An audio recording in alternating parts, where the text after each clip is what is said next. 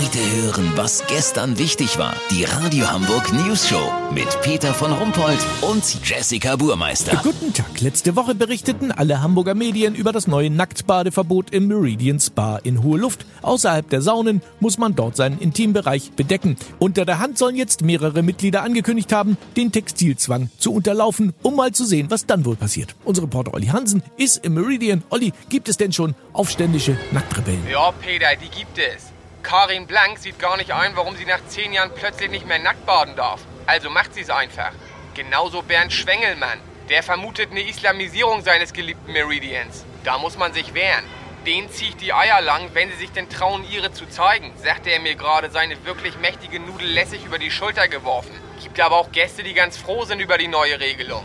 Das ganze Gebimsel hätte sie doch ein bisschen genervt, sagt Katrin Schambein aus Altona. Besonders beim Lesen. Ja, und nun, wie geht's jetzt weiter? Die Geschäftsführung hat kurz überlegt, das Wasser im Pool auf 1 Grad runterzukühlen, um eine Schrumpfung der äußeren Geschlechtsteile zu erreichen, die Idee aber wieder verworfen. Man will jetzt eine großzügige Übergangszeit gewähren und dann ist man noch im Gespräch mit Hagenbeck. Mit Hagenbeck, dem, dem Tierpark jetzt. Ja, die Idee ist eigentlich genial. Im Troparium laufen doch im Eingangsbereich diese Lemuren rum. Die sogenannten Feuchtnasenaffen sind überaus neugierig und müssen alles anfassen und untersuchen. Wenn man einige von den Tieren im Meridian einziehen lässt, werden die Primaten alle überstehenden Körperteile ausgiebig begutachten. Mal hier zupacken und mal da reinbeißen. Was meinst du, wie schnell die Leute ihre Badeklamotten anhaben? Weißt, wie ich mein? Lass so machen, Peter. Sollten die Gegner mit dem illegalen Einsetzen von Nacktschnecken die Lemuren-Testphase torpedieren, melde ich mich noch morgen. Habt ihr das exklusiv, okay? Ja, vielen Dank, Olli Hansen. Kurznachrichten mit Jessica Burmeister.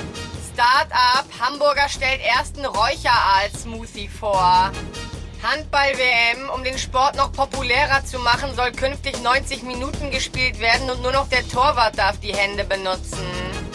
Leichtsinn. Skifahrer trennt sich von Freundin mit dickem Po, um künftig abseits der Kiste zu fahren. Das Wetter. Das Wetter wurde Ihnen präsentiert von Fuck the Artenschutztag beim Schleckimarkt. Baby-Berggorilla-Koteletts. Von Wilderern illegal erlegt. 1000 Gramm Packung, nur 34 Euro. Schleckimarkt. Wie krank sind wir denn bitte? Das war's von uns. Wir hören uns morgen wieder. Bleiben Sie doof. Wir sind's schon.